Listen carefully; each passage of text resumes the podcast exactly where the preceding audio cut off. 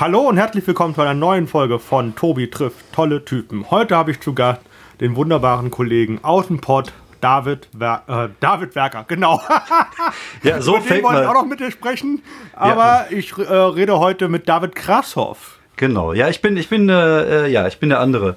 Der, der andere. Ich der bin andere. der Dritte. Nach Kebekus und Werker, ich bin der dritte David, genau. Also eigentlich David. Dritte David. Äh, eigentlich, eigentlich aber David. Eigentlich, eigentlich auch der Erste, ne? Boah, ich, weiß nicht. Ich, ich denke, dass äh, der werte Kollege Werker schon länger am, äh, am Schissel ist als ich. Ähm, und ich würde sagen, beim ähm, Kebekus, äh, dass es so ungefähr gleich war. Also ich habe wahrscheinlich vorher schon auf der Bühne gestanden, aber äh, was so Stand-up und so angeht, ähm, ungefähr gleich lang. Genau, heute ist die technische Ausstattung so, wir haben quasi einen Videocall, wir telefonieren und hören uns darüber und äh, nehmen uns äh, jeweils einzeln auf mit den Rekordern, die wir da haben. Ähm, genau. Wer oder was ist David Krassoff? David Krassoff ist, habe ich, ja, so, so viel zum Background, den ich jetzt habe, ist ja. äh, mir in meinem Leben zweimal anscheinend schon begegnet. Ja. Äh, einmal anscheinend in Bonn, einmal anscheinend in äh, Köln bei Boing, äh, bei Manuel Wolf. Genau. Ähm, an den einen Auftritt kann ich mich noch sehr gut erinnern, dann äh, bei in Bonn. Ja. Äh, hatten wir nämlich vorhin heute Mittag äh, mal drüber gequatscht nochmal. Äh, bei Boing, ich weiß es nicht mehr. Was war da? War das die Jubiläumsshow? Ich, nee, ich glaube, du warst. Ich, kannst du, dass du Headliner warst? Ähm, ich glaube, ich habe auch nur einen Open Spot gespielt. Ich habe nur was getestet. Ähm, ah, das kann natürlich auch sein. Unsere Wege haben es dann nur, ich glaube, wir haben draußen ein bisschen gestanden und ein bisschen gequatscht, aber das, das war es dann auch. Ich bin auch jemand, der zu Beugen dann irgendwie hinfährt und wenn ich fertig bin, dann fahre ich auch meistens direkt wieder nach Hause, weil ich ja am nächsten Tag wieder raus muss arbeiten. Ja, im Gegensatz zu vielen anderen Comedians hat äh, David Kraschow einen Job. Ähm, genau. Den du sagen möchtest oder nicht? Ja, ja, ich äh, bin, ich bin Disponent in einem Transportunternehmen. Das mache ich jetzt schon seit äh, über 20 Jahren. Das ist halt das, was ich gelernt habe. Und das ist halt das, was ich äh, gemacht habe, bevor ich auf die Bühne gegangen bin. Und äh, heute ist das so, dass ich denke, da bin ich ganz froh drüber, dass ich halt tatsächlich jetzt einen vernünftigen Job gelernt habe, also vernünftig in Anführungsstrichen, ähm, weil ich halt jetzt einen Job habe und Einnahmen habe, wie äh, genau. viele Kollegen halt nicht im Moment. Also David ist systemrelevant. Ja, ich bin tatsächlich, äh, Transport ist, das, ich habe sogar schriftlich. Also es war ja, es stand ja so im Raum, dass es, dass es so eine Ausnahme, äh, eine, eine, eine, ähm, eine Ausgangssperre geben soll. Und wir haben prophylaktisch von unserem Arbeitgeber schon mal so einen Brief bekommen, den wir uns ins Auto legen sollte, falls wir von der Polizei angehalten werden, äh, wo drin steht, dass wir halt äh, durch den durch Transportwesen, dadurch, dass wir ja die Infrastruktur am Kacken halten, äh, systemrelevant sind. Also ich bin nicht so systemrelevant wie Krankenschwester und und äh, all die Kassierer Kassiererin, aber ich bin irgendwie auch ein Stück weit systemrelevant. Also zumindest relevanter als ich es als Comedian scheinbar bin. Und ähm, okay, lass mich kurz einordnen. Ja. Äh, Homeoffice möglich bei euch oder musst du jedes Mal noch rausfahren? Ich fahre jedes Mal nach Duisburg. Ich bin aber auch ganz froh drum, weil meine Frau ist im Homeoffice und die Kinder sind zu Hause. Und äh, so eine gewisse Distanz jeden Tag tut dann mal ganz gut. Sonst hängt man sich, glaube ich, zu sehr auf. Ja. ja, sonst äh, gibt es da echt nur Krieg irgendwann. Genau. Also zu dem Background von David selber nochmal. Ich weiß zumindest, er hat mit Poetry Slam angefangen. Genau, das ist richtig, ja. Ja, und ist dann übergegangen zum Stand-up, macht aber meines Wissens nach beides. Ähm, jein. Also ich ähm, bin eigentlich seit fünf Jahren ähm, hauptsächlich äh, als Stand-up-Comedian unterwegs, aber es passiert hier und da, dass ich so einzelne Buchungen bekomme, wo ich halt so mein, äh, meine alten Nerd-Texte vortragen kann oder soll. Halt meistens irgendwelche Conventions wie die Magic Convention oder so ein Festival wie das äh, Gothic Miraduna Festival und da wird halt äh, gewünscht, dass ich halt mal so meinen alten, ähm, sehr nerdigen ähm, Poetry Slam Kram vortrage. Und das mache ich natürlich immer noch gerne. Die Texte, also ich stehe ja immer noch hinter den Texten, also zumindest hinter viele, die ich gemacht habe.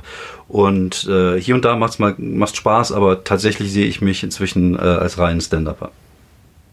Äh, wann hast du denn mit äh, Poetry Slam angefangen? Ähm, ich habe das erste Mal 2009 auf einer Bühne gestanden. Äh, in Krefeld im September 2009, also jetzt ähm, elf Jahre äh, ungefähr, oder so, zehn, zehneinhalb Jahre mein, mein Bühnendebüt gegeben. Okay, und äh, wie war das damals so, das erste Mal? Es war strange, aber auch irgendwie cool. Also ähm, äh, ich, ich komme ja vom, vom ordentlichen Schreiben. Das heißt, ich habe ja früher ähm, Kurzgeschichten, Kurzgeschichten geschrieben und, und äh, mein Traum war es früher immer einen Roman zu schreiben. Ich komme aber aus der Horror- und Fantastik-Ecke. Und ähm, ich habe, bevor ich angefangen habe, ähm, auf die Bühne zu gehen, habe ich für äh, Pen und Paper Rollenspiele geschrieben. Ich habe Pen und Paper äh, Rollenspiele selber herausgegeben, habe äh, sie mitentwickelt und ich habe halt auch äh, viele Kurzgeschichten geschrieben. Unter anderem habe ich halt auch mal ein Kurzgeschichtenband geschrieben, das nannte sich Disturbania. Das waren so Urban Fantasy Geschichten, also fantastische Geschichten, die so in der Jetztzeit spielen. Und unter anderem war einer der Autoren, die mit am, am Bord waren, das war halt so eine Anthologie mit verschiedenen Autoren, äh, war Thorsten Sträter dabei. Und damals kannte den halt noch keiner. Und ich mochte den halt schon immer, weil ich seine Bücher vorher schon gelesen hatte. Und so haben wir uns so ein bisschen kennengelernt. Und Thorsten ist dann derjenige, welche, der mich ein paar Monate später dann das erste Mal auf so eine Poetry Slam Bühne geschleppt hat. Und mir ging richtig, richtig die Düse, das kann ich, äh, kann ich dir sagen. Also ich hatte richtig Schiss, weil ich war auch nicht so jemand, der gewohnt war, vor Leuten zu sprechen. Eigentlich ist mir das eher unangenehm. Also ich hatte echt immer so Schiss, auch so Workshops zu halten und so ein Kram. Das ist eigentlich gar nicht so meine Welt gewesen. Aber ja, man sieht ja, wo es hingeführt hat. Von daher muss das ja irgendwas gehabt haben, was geil war. Und äh, habe auch da schon lustige Texte gemacht und gemerkt, wow, das Feedback ist halt viel, viel geiler, als wenn du irgendwo bei einer Perry Roden Convention vor vier Leuten eine Horrorgeschichte liest und zwei fangen dann während der Lesung an zu frühstücken. Und da ist halt äh, Slam und lustige Geschichten äh, erzählen war halt schon viel geiler. Also das Belohnungssystem äh, hat er, ist da ordentlich in Wallung gekommen und das hat mir sehr gut gefallen. Ja, Dopamin macht viel aus. Also Thorsten Sträter hat dich quasi auf die Bühne geschubst. Ja, ja, quasi. Das kann man tatsächlich so sagen, ja. Ja. Und äh, wie kam dann der Wechsel zur, zur, zur Comedy? War der fließend oder war der einfach, hat sich das so ergeben? Ähm, er war so semi-fließend. Also ähm, es war so, dass ich irgendwann, ich glaube so 2011, habe ich angefangen, meine ersten Comedy-Bühnen zu spielen. Unter anderem war ich sehr oft im Comedy Punch Club in Solingen und das ist ja auch so eine Bühne, wo äh, viele Kollegen so ihre ersten Schritte gemacht haben. Also ja. Geek Maxi, äh, David, äh, Kristall, Anne Frei, äh, Jamie, Luke Thomas Mockridge. Schmidt, Luke Mockridge, alle waren sie da und alle kannte ich halt und irgendwie bin ich da so ein bisschen reingerutscht in diese Comedy-Ding, habe aber am Anfang tatsächlich einfach immer noch weiter lustige Texte vorgelesen und äh, hatte so lustige Listen. Es waren einfach nur immer so Point, Pointe, Pointe, Pointe, Pointe. Damit bin ich auch irgendwie bei, bei Stefan Raab gelandet und bei Nightwash. Das hat ganz gut funktioniert. War eigentlich relativ billig. Es war jetzt nichts Besonderes. Und ich habe mich aber damals, also mein, mein Verständnis für Comedy war tatsächlich, ich fand damals Comedy größtenteils nicht gut, weil man kannte halt das, was man so aus dem Fernsehen kannte. Ich, ich fand, äh, also ich bin auch so mit, mit Sept von Mittermeier groß geworden ein bisschen, also das war, fand ich schon hervorragend. Aber was zu der Zeit so an Comedy war, war eher so muffig. Das war halt so Sachen wie Bülent Schälern und Ma So Marius. Barth, Mario Barth. Und das war halt alles nicht meine Welt, das fand ich halt alles kacke. Aber ich habe halt durch meine Auftritte im Punch Club, durch das Kennenlernen junger Comedians gesehen, dass es halt eine komplett andere Comedy-Welt gibt. Und dann habe ich angefangen, mich, an- mit, mich mit amerikanischen Stand-up auseinanderzusetzen und habe ähm, auf, auf Raten von Markus Budde, der, der Mann, der den ähm, Punch Club damals oder immer noch äh, organisiert und, begleitet, hat mal irgendwann angefangen, Stand-up zu machen. Das war so semi-gut. Ähm, und dann habe ich auch wieder aufgehört. Und äh, irgendwann so im, äh, ich glaube, wann war das? Es muss so 2015 gewesen sein. Ähm, habe ich mir gedacht, ich habe keinen Bock mehr auf Poetry Slam, das geht mir alles auf den Sack, der Wettbewerb geht mir auf den Sack, da gab es halt so mehrere Sachen, die mir einfach nicht mehr gefallen haben. Und dann habe ich mich immer mehr mit, mit Stand-up ähm, auseinandergesetzt und irgendwann gesagt, ich mache jetzt einen Cut und ich mache jetzt nur noch Stand-up. Und ja, es war natürlich fließend. Ich hatte dann immer und da äh, auch nochmal so Texte zum Ergänzen. Aber ab da, so 2015, habe ich so meine ersten Sachen tatsächlich auch äh, so reine Stand-up-Nummern mal gespielt mit 10, 15 Minuten. Und äh, fandest du die Comedy damals, so die du, wo du beim Punch Club warst, ähm, was man so allgemein kannte, fandest du halt einfach zu, also du hast gesagt, äh, beschissen oder langweilig, fandest du es auch zu austauschbar, zu, zu, Ja, zu halt allgemein? Ja, es war halt nichts Besonderes. Also ich habe mich darin nicht erkannt. Also klar, also als, als man das erste Mal gehört hat, so äh, Marius Barth mit Männer und Frauen, also im allerersten Jahr mit seinem ersten Soloprogramm, da dachte man sich, wow, das ist ja fluffig. Das ist ja, da, ich erkenne mich darin wieder. Das Problem war halt, dann kam halt nichts anderes. Und es war dann immer das Gleiche und immer das Gleiche und immer das Gleiche.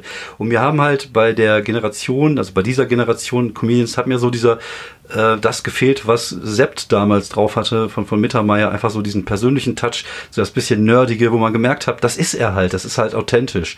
Und äh, das habe ich tatsächlich dann erst wieder entdeckt bei jungen Comedians hier in Deutschland, die dann plötzlich über ganz alltägliche Sachen gesprochen haben, wo man sich wiedererkannt hat. Und natürlich dann halt bei so, bei so Leuten wie Louis C.K und Bill Burr und, und wie sie alle heißen, das war dann halt so meine, mein Erwachen, wo ich mir dachte, wow, fuck, das kann man auch machen mit Stand-up.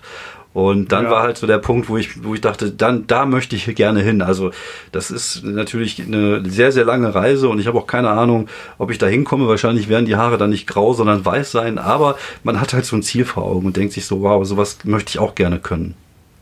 Also ich würde sagen, das Alter ist kein Hinderungsgrund, wenn wir uns den Kollegen Don Clark angucken. Auf jeden Fall äh, Don, nicht, ja. Don Clark ist über 60 und ja. killt. Ja. Der ist einfach eine Maschine auf der Bühne. Ja, ich hatte das tatsächlich ähm.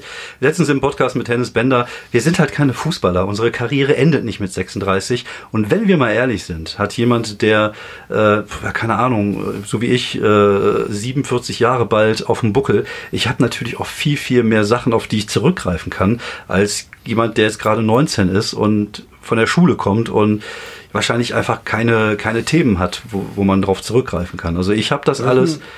Und das ist, glaube ich, einfach bei Comedy auch wichtig. Also ich finde, ähm, das ist ein wichtiger Punkt, den können wir kurz vertiefen. Ähm, ich finde, wenn du, ähm, wenn du jetzt beispielsweise oder zum Beispiel ich mit Anfang 30, du mit 47, über bestimmte Themen sprechen, dann äh, kauft man uns das vielleicht eher ab, weil wir eine gewisse Authentizität da drin vielleicht auch haben oder Lebensaltersweisheit, als wenn ein 16, 17, 18-Jähriger das macht. Ja, das ist so, da bin ich ganz bei dir. Also das ist, das ist einfach so. Und, und, und wir müssen halt auch sehen und erkennen, dass ähm, das Publikum, für das wir spielen, ist seltenst sehr jung. Also es kommt mal vor bei Boeing in Köln oder vielleicht bei Nightwash im, im Waschsalon oder vielleicht bei Berlin im Open Mic, in der Open Mic Szene. Da hast du vielleicht so 20, 25-jähriges Publikum. Aber ein Großteil des Publikums, vor das ich spiele, ob es jetzt bei den großen Nightwash Live-Shows ist, oder ob es ein Quatschclub ist, ob es die Shows sind, die man hier so in der Umgebung halt so ab, ab, äh, abbekommt, das ist das Publikum eher so plus, plus 30 und sogar teilweise sogar älter. Und du hast natürlich da eine komplett andere äh, Lebenswelt als in einem Club in Berlin. Und wir müssen natürlich diese Lebenswelt auch ein Stück weit äh, äh, bedienen. Und das kann man natürlich besser, wenn man auch diese Lebenswelt teilt mit den Leuten. Sei es, also ich habe zum Beispiel gemerkt, ich bin ja jemand, der gerne sehr pimmelig ist und der sehr schwarzen Humor auch äh, mag und das mache ich ja immer noch gerne. Aber ich habe halt gemerkt, dass eigentlich gar nicht die Art des Humors äh, mich weitergebracht hat, sondern tatsächlich die Themen. Also dass du, sagen wir mal, gewisse Themen bespielen kannst. Zum Beispiel bei mir sind es Kinder oder auch das Thema älter werden. Und wenn du die bespielst, kannst du auch deine Art von Humor darin transportieren.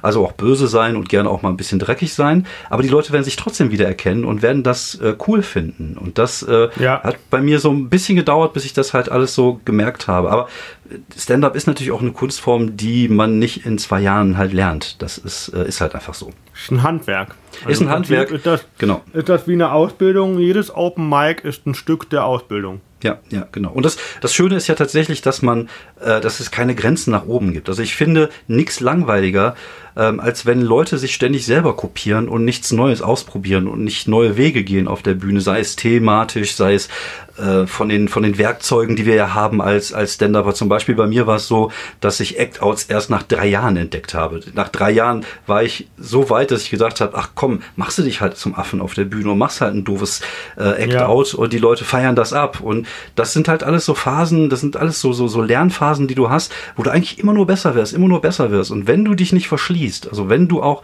diesen Drang hast, immer besser zu werden und an dir zu arbeiten, dann steht denen auch nichts im Wege, finde ich. Und das ist ja das Geile daran, dass wir ähm, trotz fortgeschrittenen Alters oder, oder trotz keine Ahnung was immer noch besser werden können, wenn wir an uns arbeiten. Gibt es eine äh, Bühnenkompetenz, die du gerne könntest oder besser könntest? Ja, auf jeden Fall. Ich bin ein unglaublich beschissener Crowdworker. Ich, äh, Ich bin, also ich bin, äh, ich, ich nenne mich immer selber, ich bin Materialspieler. Ähm, Wobei es sich ein wenig gebessert habe, weil ich natürlich jetzt auch viele Shows moderiere. Das heißt, du kommst halt nicht drumrum.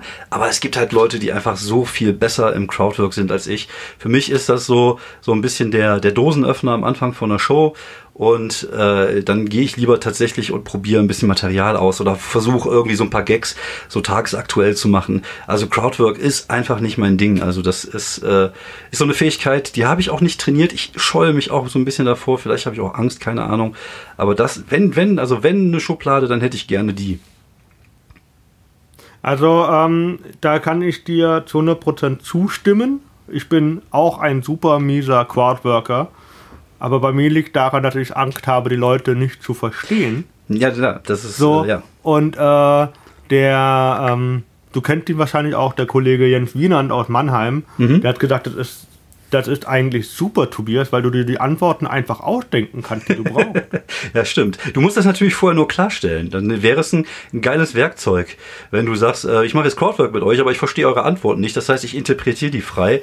Dann hast du ja. natürlich die Möglichkeit, da einfach Sachen zu erfinden, die auch gerade passen. Aber ähm, ich finde, ich finde es ja sehr seltsam, weil ich, ähm, ich leide tatsächlich so ein wenig an diesem Gag-Tourette. Das heißt, ich hab, hau manchmal Sachen raus, die mir auch dann unangenehm sind, auch relativ spontan. Aber ich traue mir diese Spontanität auf der Bühne mit Publikum nicht zu. Und ich, ich weiß nicht warum. Und vor allem der andere Punkt ist, du brauchst Publikum, was mitmacht in dem ja, Fall. Ja, das ist genau, genau, das ist auch wichtig. Aber das, äh, da, da bin ich immer, habe ich noch so ein bisschen so eine, so eine Hemmschwelle. Ähm, aber auch, auch da denke ich mir, okay, ich mache den Scheiß erst seit fünf Jahren und das ist halt eine Fähigkeit, an der ich arbeiten kann. Wobei, auf der anderen Seite bin ich auch jemand, der gerne mal sagt, so Crowdwork ist halt immer so easy way out. Ähm, das, man hat manchmal das Gefühl, dass bei Kollegen, die gerade sehr gute Crowdworker sind, wenn die merken, dass ihr neues Material, was sie gerade testen, gar nicht funktioniert, dass sie dann direkt in den Crowdwork reingehen. Und äh, das finde ich manchmal ein bisschen schwierig. Also ich finde, Crowdwork ist eine, eine, coole Fähigkeit, aber es ist halt auch was, was man nicht übertreiben darf. Und vor allem, was ich wichtig finde, ist, dass ein Moderator das nicht übertreibt in seiner Show, weil er durch Crowdwork dem Publikum ähm, signalisiert, ihr dürft jetzt immer alle mitmachen. Und wenn jetzt direkt als erster Künstler dann plötzlich jemand kommt, der überhaupt gar nicht mit dem Publikum kann, Newcomer oder was auch immer, dann kann es das sein, dass das äh, Publikum so ein bisschen aufgepeitscht ist und halt in dieser Mitmachstimmung ist. Da muss man halt immer so ein bisschen äh, ja. Fingerspitzengefühl walten lassen. Das Problem kann es durchaus geben, ja, das stimmt. Ähm, Okay, die, dieser Wechsel war dann ein ganz bewusster Cut von deiner Seite aus. Was hat, äh, was war, war, die Motivation äh, denn dann äh, eine andere? Also als beim ähm, Poetry Slam? Also ich glaube, da kommen mehrere Faktoren zusammen. Also ich glaube, die Motivation ist immer, Leute zu unterhalten und lustig zu sein. Das ist äh, immer meine Grundmotivation, wenn ich auf die Bühne gehe. Ähm, ich glaube, es ist halt das Arbeiten an Stand-up-Material, was meiner äh, natürlichen Faulheit entgegenkommt. Ich bin jemand, der sich äh, ungern hinsetzt und schreibt. Das heißt, und, und wenn ich ähm, am Material arbeite, dann mache ich das hauptsächlich im Kopf. Äh, das bedeutet manchmal sogar auf dem Sofa liegend und äh, das ist dann meine Arbeit. Und wie gesagt, ich, dadurch, dass ich halt sehr faul bin, kommt mir das sehr entgegen. Das heißt, ich kann mir einfach ein paar Gedanken machen und dann probiere ich das halt auf der Bühne aus. Also ich bin schreibfaul, aber natürlich bin ich geil darauf, das dann halt auf der Bühne zu probieren und dann zu spielen. Aber die, die Motivation ist immer Leute unterhalten und äh, ja, so lustig wie möglich zu sein. Ähm, Okay, du hast jetzt im Prinzip äh, vor fünf Jahren quasi angefangen mit Stand-up, so wo du gesagt hast, ich mache das jetzt. Ähm, was ist denn so dein dein Ziel? Wo möchtest du gerne hin oder was möchtest du gerne erreichen und sagen, oh, äh, das wäre schon cool, das und das mal gemacht zu haben oder ähm, mit dem und dem möchte ich mal gerne gespielt haben auf einer Bühne oder ähm, Support gespielt haben, was weiß ich. Und äh, wo du dann sagst, okay, wenn ich das erreicht habe, dann habe ich schon mal echt viel erreicht in dem, was ich tue. Ähm, tatsächlich habe ich kein richtiges Ziel mehr vor Augen. Also ich, das Problem ist halt, ich glaube, da werden mir viele Kollegen auch recht geben, dass man eine Karriere ähm, nicht so wirklich zu hundertprozentig planen kann. Ja, ähm, Corona. Ähm. Zum Beispiel. Einfach, ja, man sieht es ja. Von heute auf morgen sind wir alle in den Popo gefickt. Ähm, aber ich glaube, ich glaube auch. Kalter Untertitel der Folge. ähm, ich, ich, ähm, aber auch, auch im Normalfall, du weißt halt einfach nicht, wie, wie, wie, wie schnell du, äh, wie schnell du irgendwie keine, keine Ahnung, Karriere machst oder was ist Karriere überhaupt. Ich sag mal, das Ziel für viele Leute ist ja, dieses Solo-Programm zu spielen. Da habe ich mich jetzt ein bisschen von verabschiedet, weil ich einfach gar keine Reichweite habe. Mich kennt halt auch keiner. Und äh, mein primäres Ziel ist einfach, äh, immer besser zu werden, immer geileren Scheiß zu schreiben. Und äh, dann zu gucken, wohin die Reise hinführt. Also ich bin dankbar für alle Sachen, die ich erreicht habe. Ich jammer gerne auch mal in meinem eigenen Podcast rum, äh, aber auf der anderen Seite darf ich halt einfach tolle Sachen machen, wie den Quatsch Club, wie Nightwatch oder halt den Support auch von Thorsten. Das sind natürlich alles Sachen, die halt geil sind und ich, ich lerne so viele nette Leute kennen. Ich komme so viel rum und ähm, es ist einfach schön, das machen zu dürfen, was ich mache. Und ja, wie gesagt, also ein richtiges Ziel wäre einfach irgendwann Solo zu haben, wo 100 bis 150 Leute hinkommen, weil sie dich geil finden. Und da wäre ich vollkommen zufrieden mit. Und äh, ja, das würde mir tatsächlich reichen. Vor allem das Geld liegt ja im Theater, ne? Ja, sagt man so tatsächlich. Ja, klar, sicher. Dann, wenn du, sagen wir mal, irgendwann so diesen Punkt erreicht hast, wenn du so 150 Leute hast, dann kommt natürlich auch mal ein bisschen was an Gage äh, rein am Abend. Aber ähm, Geld und Fame sind bei mir, also es hört sich jetzt vielleicht ein bisschen gestellt an, keine Ahnung, vielleicht sagt das jeder, aber das ist mir völlig Wumpe eigentlich, weil ich habe meinen, ich habe einen vernünftigen Lebensunterhalt. Äh, alles, was nebenbei reinkommt, ist, ist schön, ist ein Bonus. Da kann man mal sich vielleicht auch mal ein äh, schönes Aufnahmegerät für sein Podcast-Studio gönnen. Aber ich brauche das alles nicht. Ich muss auch keinem mehr was beweisen. Auch das ist natürlich einfach so ein Vorteil des Alters, wo du einfach irgendwann zu dem Punkt gekommen bist, so, ich mache das, weil ich Bock drauf habe und weil ich gerne Leute unterhalte. Aber ich muss niemandem irgendwas beweisen. Und das macht dich halt sehr entspannt und sehr frei. Vor allem äh, äh nicht nur entspannt, es macht dich, äh, es wirkt ent, entschleunigt und stressfrei. Ja, natürlich, ja, ja. Ja, aber, aber wie gesagt, äh, ich, ich hatte diese Zeiten, wo ich äh, auch sehr, sehr viel gehadert habe. Ähm, man, man hat ja immer diese, diese, dieses, äh, dann hat man plötzlich Leute, die einen überholen, wo man das Gefühl hat, man ist eigentlich wesentlich besser und aber das, das, das frisst nur an dir, das nagt nur an dir und das äh, verhindert oder hindert dich daran, äh, besser zu werden. Also die, immer dieses ständige Vergleich mit anderen Leuten. Ähm, ich war da früher echt, ähm, wie gesagt, verbitterter ja, verbissener, verbitterter. Äh, das hat sich irgendwann ein bisschen gelöst. Also ich sehe viele Sachen heute einfach entspannter, als ich es jetzt vielleicht vor zwei, drei Jahren ähm, gesehen habe. Und ähm, das befreit ungemein, weil du nicht aufhörst, dich mit Leuten zu vergleichen, sondern du gehst zu einem Abend, zu einem Open Mic, freust dich auf die Kollegen, die da sind und, und probierst deinen Scheiß, redest über Comedy und das ist halt mein Ding und das will ich halt machen. Und was dann hinterher rauskommt, das kann ich nicht entscheiden. Also das ist halt äh, passiert oder passiert nicht. Und man muss halt einfach auch mal dankbar sein für die Sachen, die man hat. Und äh, ja, und das, äh, diese Phase, äh, in dieser Phase komme ich jetzt immer mehr rein. Das ist aber auch schön, das macht dich auch nur sympathisch, weil ähm, du hast halt äh, dadurch, das strahlt eine gewisse Altersruhe in dem Fall aus, ne? Also, ja, wie so eine Mumie meinst du, ne? Nee, äh, das nicht lethargisch ja, ja. oder apathisch, sondern halt eher so, ah, komm, stress dich nicht. Ja. Wird schon. Weiter, ich meine halt eher so, so eine beruhigende Ruhe. Ja, das ist, ähm, ja, aber das ist halt einfach, äh, man, man, muss irgendwann diesen Punkt erreichen, weil sonst äh, frisst du dich halt selber auf. Es gibt ja viele Kollegen, die sieht man äh, auftauchen, dann läuft es nicht so, wie sie wollen, dann sind sie wieder weg. Und ähm, ich, dafür liebe ich halt Stand-up einfach viel zu sehr und dafür bin ich viel zu sehr jetzt in diesem Ding drinne und habe meine Leidenschaft dafür entdeckt und das ist mir halt einfach viel zu wichtig. Und da ist mir auch der Erfolg nicht wichtig. Und wenn es sein muss, dann arbeite ich halt die nächsten 20 Jahre. Das ist ja das Schlimme. Ich bin jetzt sieben, also ich werde dieses Jahr 47. Ich müsste aber noch 20 Jahre arbeiten. Das heißt, ich habe noch echt einen Brocken vor mir. Aber wenn es so ist, dann ist es halt so. Dann gehe ich halt arbeiten und mache halt Comedy nebenbei und guck, was ich halt da erreichen kann. Und wie gesagt, wenn ich irgendwann mal in, mit 66 so einen Ruf habe wie Don, äh, vielleicht weniger wegen Saufen und wegen dem anderen Zeug, was er so macht, aber als Stand-up-Comedian, dann bin ich da sehr zufrieden. Ja, kommen wir noch äh, zu zwei, zwei äh, Fragen zu deinem Stand-up selber und dann ähm, wollte ich zu deinem Podcast. Ja. Ähm, erinnerst du dich noch an deinen besten bzw. schlimmsten Auftritt? Ähm, mein bester und mein schlimmster Auftritt. Also, ähm, was, was schlimme Auftritte ist, ist ja immer so, dass man natürlich immer so den letzten vor Augen hat. Ich hatte ja äh, eine Folge von meinem Podcast, ich glaube, irgendwas mit 82 müsste es gewesen sein.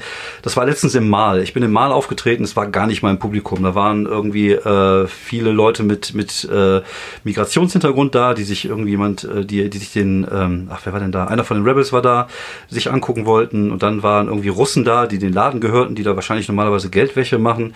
Und da waren irgendwie ein paar Rentner da und es war, es hat nichts funktioniert und es war wirklich grauenvoll. Aber anders als äh, solche Auftritte, die man mal früher hatte, äh, nehme ich das halt nicht mehr so lange mit wie früher. Also jetzt ärgert mich das ein, zwei Tage, dann weiß ich, ich habe gutes Material für einen Podcast, kann darüber im Podcast erzählen und äh, das verarbeite ich halt relativ schnell. Aber ich habe ich hab schon viele beschissene Auftritte gehabt. Also ich habe zum Beispiel auch mal am Stadtfest äh, auf so einer Bühne gestanden bei uns im Wuppertal.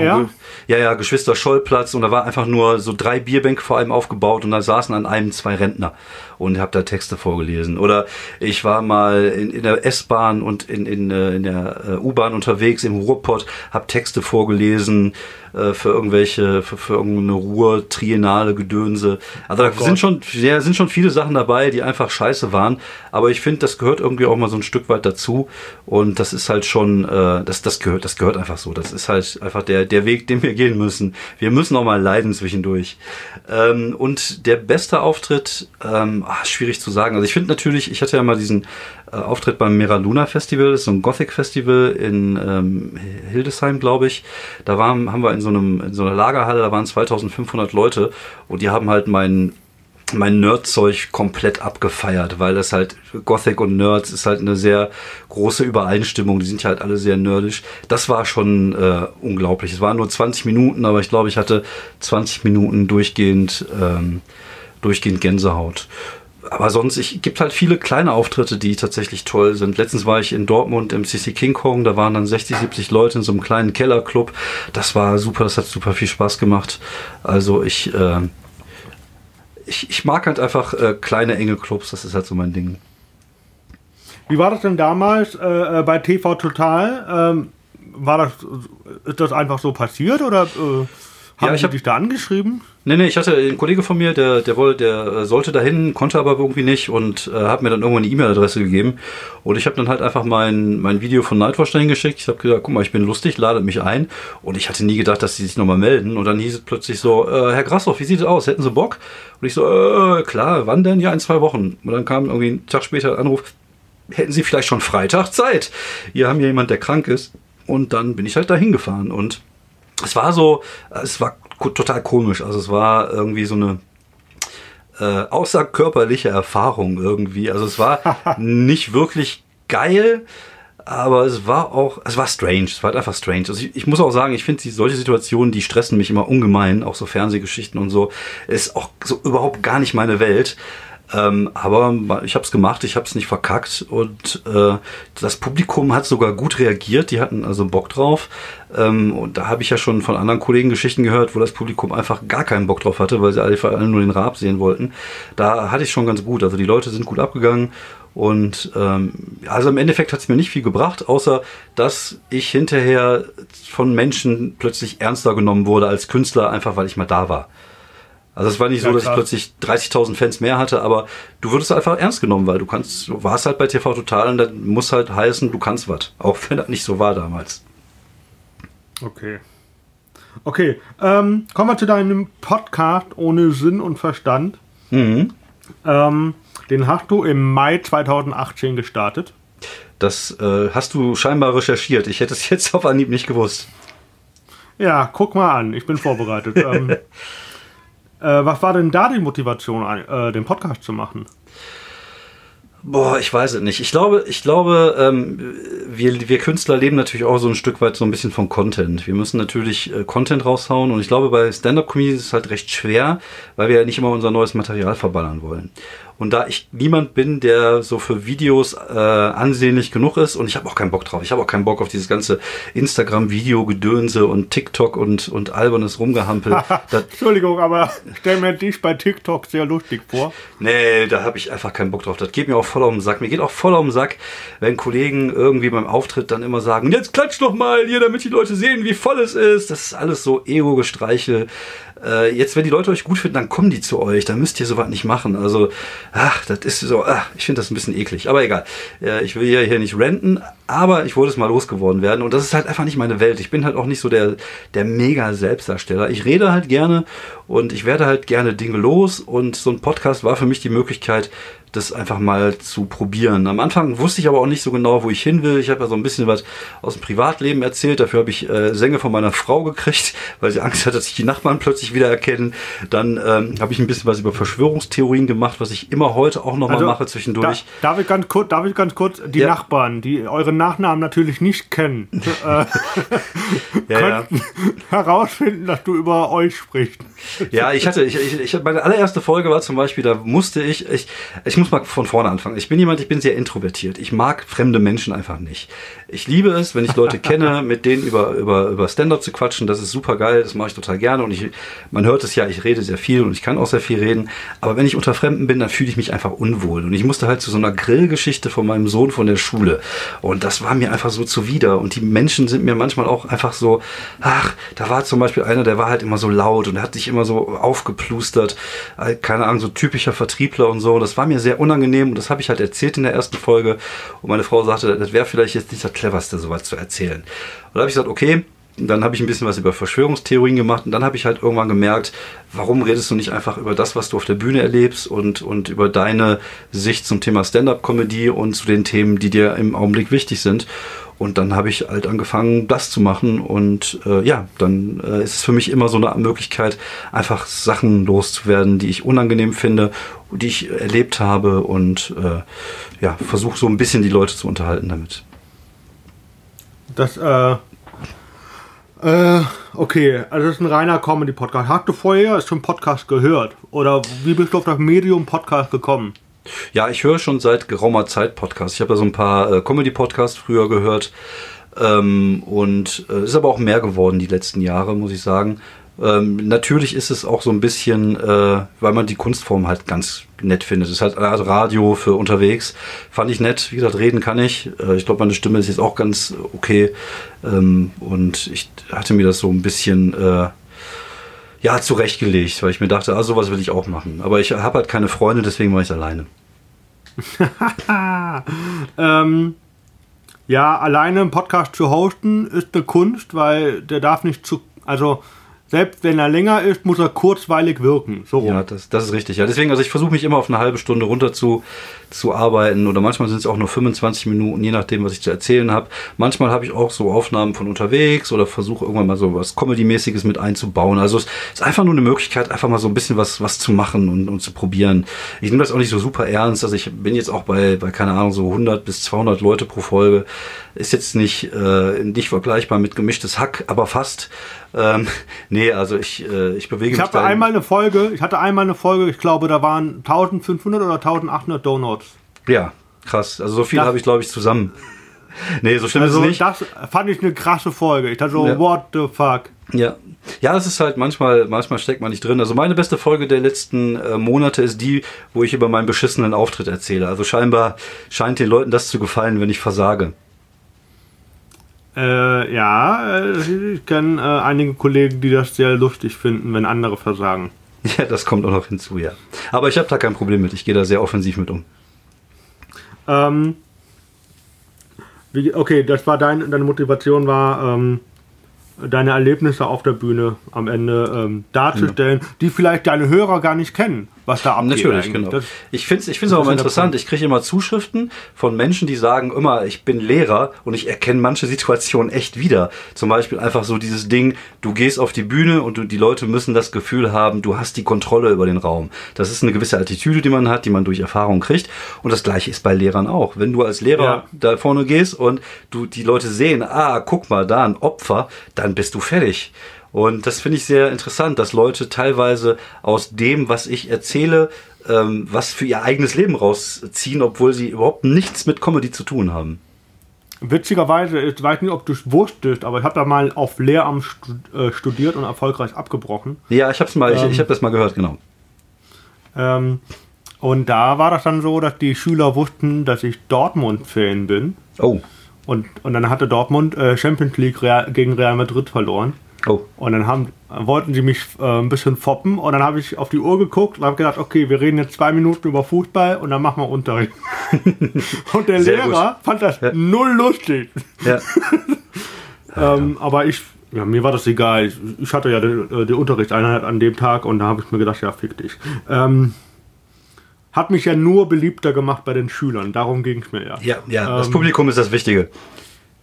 Ja, äh, das ist das, was dich am Ende trägt. Das ist richtig. Ähm, Scheiß auf den Veranstalter. ja, wenn das mal so einfach wäre.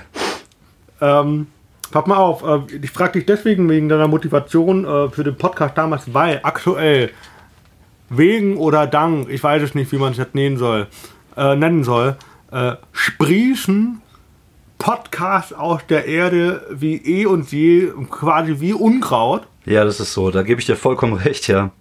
Ja, das ähm, ist aber äh, auch da. Zum Beispiel, ja. zum Beispiel der Podcast von äh, David Werker, dieser eine Podcast da. Ähm, ich weiß nicht, ob du da irgend. Also, ich habe einfach kein zeitliches Kontingent in alle Podcasts reinzuhören, die ich jetzt neu dazugekommen sind. Äh, ich höre auch meistens, also wer ist neu? Also dieser eine Podcast da von Christine Jux und David Werker und dann Vitamin X von Salim Tamatu, Marvin Endres und Alain. Mhm. Ähm, aber ich, also ich finde, ähm, glaubst du, dass diese Podcast gibt, weil es, weil sie sich sonst kreativ aktuell nicht anders äh, verarbeiten können oder ausdrücken können, weil halt keine Auftritte? Ich glaube, und glaubst du, glaubst du, dass diese Podcasts äh, eine Tragweite haben, also länger als Corona bestehen? Ich glaube, ein Großteil wird nach Corona wieder verschwinden. Es liegt jetzt auch daran, dass die alle Zeit haben. Weil man weiß ja selber, wie viele Termine man hat. Und wenn man jetzt versuchen soll, immer die drei Leute zusammenzukriegen, jede Woche einen Podcast aufzunehmen, dass äh, ich, ich glaube, da werden einige wieder verschwinden. Und vielleicht bleibt der ein oder andere, vielleicht findet der ein oder andere ja auch Gefallen am Podcast oder, oder äh, auch eine gute Zielgruppe, dann ist das ja auch okay.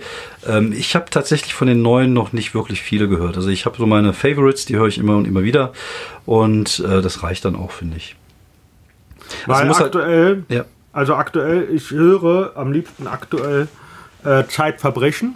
Ja, ist auch einer meiner Lieblingspodcasts. Das ist einfach so unglaublich gut. Ich habe, ja. glaube ich, in drei Folgen hintereinander gesagt, dass das mein absoluter Lieblingspodcast aktuell ist. Äh, weil er einfach nichts mit dem zu tun hat, was ich äh, selber gerne ja. mache. Ja, und die sind einfach gut gemacht und die Geschichten sind spannend. Bei manchen, da kann man nicht mehr danach direkt einschlafen. Also das, äh, manche sind echt verdammt gruselig. Aber ich höre den auch super, super gerne. Es freut mich, dass, äh, dass wir da eine Wellenlänge haben.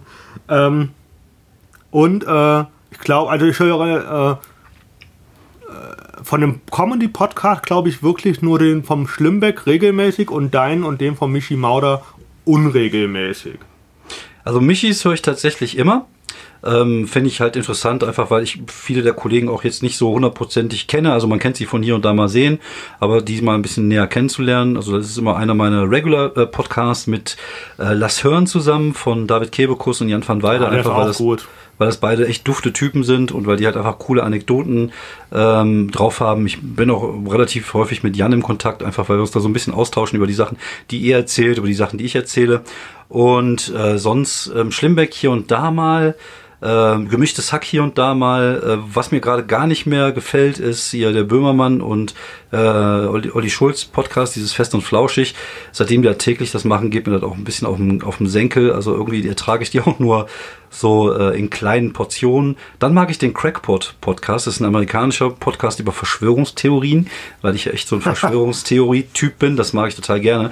Die äh, erläutern immer eine Verschwörungstheorie und am Ende benoten sie die halt immer oder sagen äh, eine Prozentzahl, wie wahrscheinlich es ist, ähm, sie, äh, wie wahrscheinlich es ist, dass sie stimmt. Ähm, ja, so und hier so, ich höre zum Beispiel auch mal den Fickt euch alle Podcast, mal hier und da äh, den Ist das ein Bit? von, äh, von den Kollegen da aus München. Also ich bin da relativ viel unterwegs, einfach weil ich mich sehr für Comedy interessiere. Aber manchmal höre ich auch nur rein, merke, das ist gerade nicht mein Thema und dann mache ich auch wieder aus. Okay. Ähm ja, lass, lass, äh, lass hören. Ähm, ist cool, habe ich früher öfter gehört, aber ähm, äh, äh, ich hatte einmal, ich glaube, ich hatte, war einmal so tief versunken beim Autofahren in dieses Gespräch rein, dass ich nicht 100% auf die Straße geachtet habe. Und dann habe ich gedacht, okay, ja. ich sollte vielleicht was anderes hören. ähm, da hast du mit Zeitverbrechen angefangen. Seitdem fährst ja, du kein, kein, Auto mehr. Das, äh, der hält wach, auf jeden ja. Fall. Also ja. da, da zieht er manchmal die Schuhe aus. Also, ja, das stimmt, ja. Äh, letztens, was hatte ich vorgestern zum Einschlafen gehört? Die Geschichte von Son Shao, dem äh, Missionar.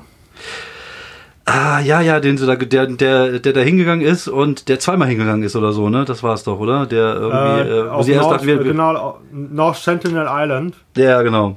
Das ist auch eine Geschichte, ey. Du kannst echt nur den Kopf Der hat im Prinzip äh, auf dieser Mission nur zwei Tage gelebt. Ja, genau. Aber die haben, die ja. haben den ja auch gewarnt, glaube ich, vorher gesagt. So, wenn du wieder kommst, wir töten dich. Ja, ja, ich komme wieder. Ach ja. Ja, naja. ja. Witzigerweise ist, der bekam am Ende einen Negativpreis den ersten Platz im Darwin-Preis. Ach, der Darwin Award. Ja, sehr schön.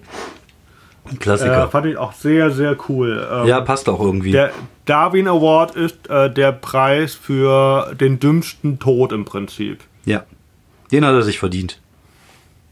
Ähm herrlich, herrlich. Ähm ich habe jetzt noch Fragen, die sind können nicht so richtig einordnen. einordnen ja, hau weg. Machen wir fünf schnelle Fragen ähm, an David Grassoff. Ähm, du hast gesagt, du, du guckst ähm, auch äh, amerikanische, englische äh, Stand-ups. Äh, mhm. Äh, deine Meinung zu Bert Kreischer? Boah, muss ich nicht sehen. Also wenn ich einen fetten Mann äh, sehen will ohne Pulli, dann kann ich mich im Spiegel angucken. Was, was soll das? Also das albern, alberne Helge, lass den Scheiß. So, weiter. Ähm, also würdest du sagen, lieber ein Gag um des guten Gags willen und nicht um der Provokation willen? Ja, ja, also ja, ja, ich, ich provoziere auch ganz gerne mal. Aber ich, ich finde, also das, was ich von ihm gesehen habe, fand ich gar nicht so provokant. Aber ich finde halt dieses äh, sich selber feiern, weil man äh, keine Ahnung, sich so für so alternativ hält und dann einfach mal ohne Pulli auftreten, das ist mir zu viel Attitüde und zu wenig Inhalt. Okay. Äh, du hast gesagt, du hast, du bist, äh, du sprichst oder äh, ja, genau, du sprichst über nerdy Stuff. Was macht dich denn zum Nerd? Boah, ich habe als Kind Videospiele gespielt, ich habe als Kind Pen und Paper Rollenspiele gespielt. Ich, äh, ich war als Kind genauso wie die Kinder bei Stranger Things äh, oder wie die Kinder bei Goonies. Ich äh, war als Kind schon der absolute Vollnerd. Ich habe Marvel Comics gelesen. Also ich hatte das komplette äh, nerdy drumrum Paket, wofür man früher als Kind gehasst worden ist und was heute irgendwie cool ist. Und das ist halt in mir gewachsen. Also gut, viele Sachen mache ich jetzt nicht mehr. Also so Pen und Paper habe ich halt einfach leider keine Zeit mehr für. Aber ich gucke halt immer noch gerne Serien. Ich äh, gucke immer noch gerne Superheldenfilme, lese Fantasy und Science-Fiction-Romane. Also ich äh, bin halt einfach ein Nerd und äh, liebe diesen Eskapismus. Was würdest du sagen? Was macht äh, dich oder deine Comedy aus? Ich glaube tatsächlich, dass sich so ein bisschen herauskristallisiert hat, dass ich einen gewissen Grad an Ehrlichkeit habe und Authentizität, wie man so schön sagt. Es ist halt einfach auch ein bisschen verpönt, das Wort. Aber das höre ich halt sehr oft nach Auftreten, dass die Leute das Gefühl haben, dass äh, ich halt einfach aus dem Leben erzähle. Und das ist ja in, in vielen Sachen auch einfach so, dass ich äh, die Sachen ja aus dem Leben schöpfe. Und ja, ich bin halt ehrlich und äh, ich bin auch gerne mal derb und habe schwarzen Humor. Ähm, ich finde, ich mag auch diese Art von Humor. Also ich mag auch so Sachen wie, wie Little Britain und so ein Kram. Und äh, ich glaube, das ist halt so mein, mein Style. Halt sehr ehrlich, ein bisschen derb, ein bisschen schwarz und äh, aber immer, immer sehr, äh, sehr ehrlich. Ehrlich, ehrlich und lustig. Und ich hoffe lustig. Das ist dann der nette Nebeneffekt. Ja, ja, ja, genau. Das, äh, okay, aber es ist halt okay. halt wichtig. Also ich, es gibt nichts Schlimmeres als Comedians, die äh, nur Attitüde haben und keine Gags. Das finde ich halt langweilig. Also ich versuche tatsächlich auch einfach mal Gags zu haben. Hin und wieder. ja, ja, ja. So ein Gag die Stunde sollte schon sein.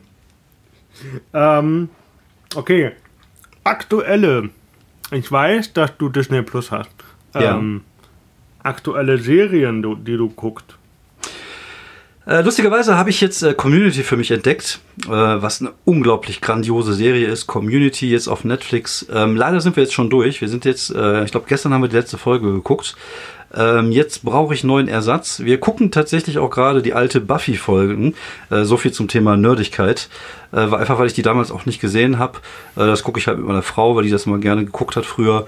Und äh, mal gucken, ich weiß nicht, was jetzt so als nächstes auf der, auf der Liste steht. Ich glaube, Tales from the Loop wollte ich weiter gucken auf Amazon.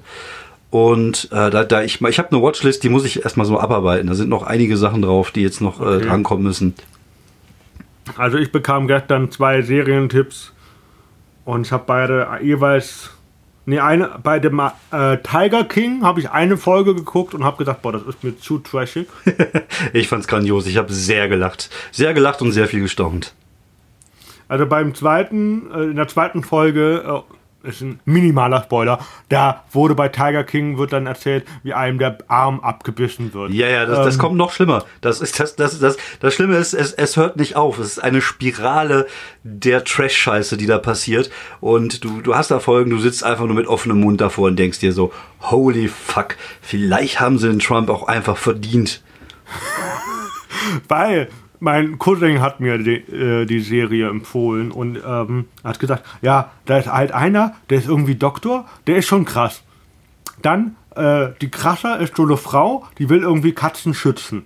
Und dann am krassesten ist diese Joe Exotic. Und dann habe ich die erste Folge geguckt und habe ihm gesagt, sag mal, die Frau, die Katzen retten will, hat selber einen Katzenpark. Ja, die sind alle völlig durch. So, Ach, das alles das wäre doch so, wie wenn du ein Alkoholiker bist, äh, wenn ja. du ein Alkoholkranker bist ja. und sagst, ich will keinen Alkohol mehr trinken, aber ich habe eine Bar. Das ist alles die gleiche Seite der Medaille. Das ist alles das gleiche Pack. Da tut sich nichts. Das sind alles einfach widerliche, kranke Menschen. Aber ja. sehr unterhaltsam. Was war die, die zweite? Andere, ja, genau. Was war die zweite Serie? Die andere Serie, die ich empfohlen bekam, die ich nach der nach 15 Minuten, glaube ich, abgebrochen habe, war äh, Too Hot to Handle. Okay.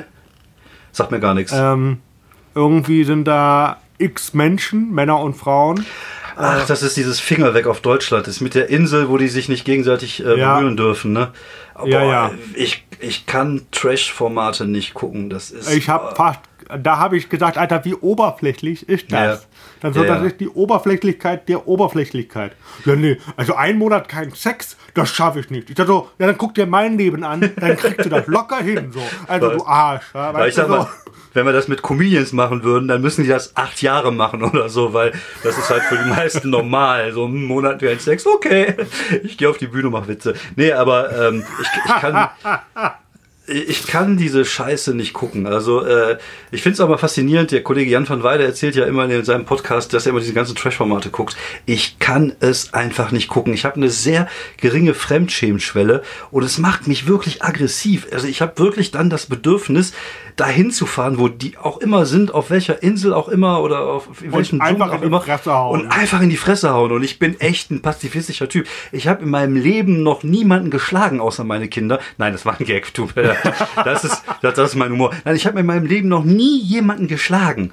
Und äh, ich würde da hinfahren und ich würde die hauen, auch die Frauen. Das wäre mir völlig egal. Die haben's. Ah!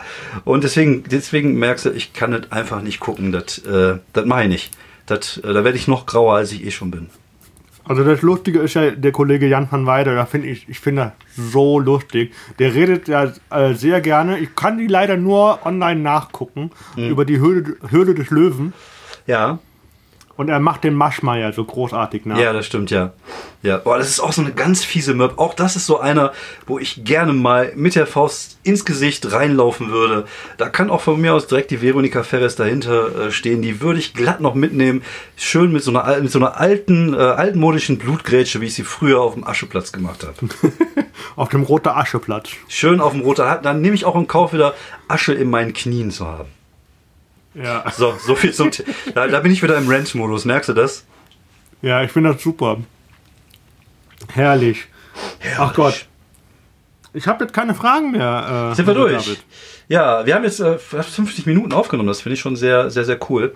Es passt auch ganz gut, weil zum einen beschlägt meine Brille, weil hier kaum Luftzirkulation in diesem Raum, also in meiner Toilette ist. Ja, dann würde ich die Maske mal ausziehen. Äh. ja, dann muss, dann muss ich jetzt statt Stroh auch noch wegräumen. Ja, und ich muss, ich muss jetzt wahrscheinlich auch noch mit dem Hund raus. Von daher äh, passt es ganz gut. Aber was soll ich sagen? Es war ein tolles Gespräch. Äh, Das freut mich. Ich hoffe, euch hat es auch gefallen, dieses Gespräch mit David Grassoff. Äh, David Grassoff hat, wie gesagt, äh, eine äh, eigene Homepage-Seite, davidgrassoff.de, ähm, einen eigenen Podcast, der Podcast ohne Sinn und Verstand, kommt jede Woche Sonntag raus. Ja. Ähm, Spotify, iTunes und YouPorn. Äh, und ich habe ihn auf po Pocket Card, habe ich dich abonniert. Okay, siehst du? Ähm, Krass, was es für Sachen gibt, die ich nicht kenne. Ja, ähm, die alternative Podcast-App. Ah, cool. ähm, genau. Gibt es sonstige Kanäle, die du jetzt noch nennen möchtest? Boah, man kann, mir, man kann mir gerne bei Twitter folgen. Das ist tatsächlich so der Kanal, den ich als, äh, als äh, Videolegastheniker immer gerne nutze, einfach um neue Gags auszuprobieren, um mich ein bisschen rauszurotzen. Äh, Willst du den von heute bringen? Den fand ich super. was war denn, was habe ich denn heute gepostet? Ich weiß es gar nicht mehr. Ich kann gar Äh, nicht auf mit, mein Handy äh, gucken. Mit, mit, mit äh, ähm, Fledermaussperma. Ah, genau, genau. Es ist hier eine Anspielung auf darauf, dass äh, Donald Trump gesagt hat, dass man sich gegen Coronavirus doch mal probieren sollte, äh, Desinfektionsmittel in die, äh, in die Lunge zu pumpen oder in die Blutbahn intravenös einzu, einzufügen. Und da habe ich, mich- hab ich mich halt gefragt, ob man denn, wenn man sich äh, ähm, äh, Sp- Fledermaussperma in die Blutbahn pumpt, ob man dann automatisch auch zu Batman wird. Weil wenn, dann würde ich es echt ausprobieren. Also würde ich tatsächlich auch eine Fledermaus masturbieren in ihrem kleinen Penis und dafür so viel Sperma wie möglich rausholen, um das Ganze jetzt also nochmal schön zu einem Ende zu bringen und mir das dann intravenös reinfinden. Wenn ich dafür irgendwann mal in Wuppertal auf dem Schwebebahngerüst stehen darf mit einem Batcape und einer Batmaske und äh, ja, dafür würde ich das tun. Genau. Also ich hatte sehr viel Spaß in dieser Folge. Danke dir, dass du dir Zeit genommen Sehr hast. gerne, vielen Dank. Und äh, ich liebe. Hörerinnen und Hörer, wir hören uns, wir sind raus. Bis dann. Bis dann, ciao, ciao.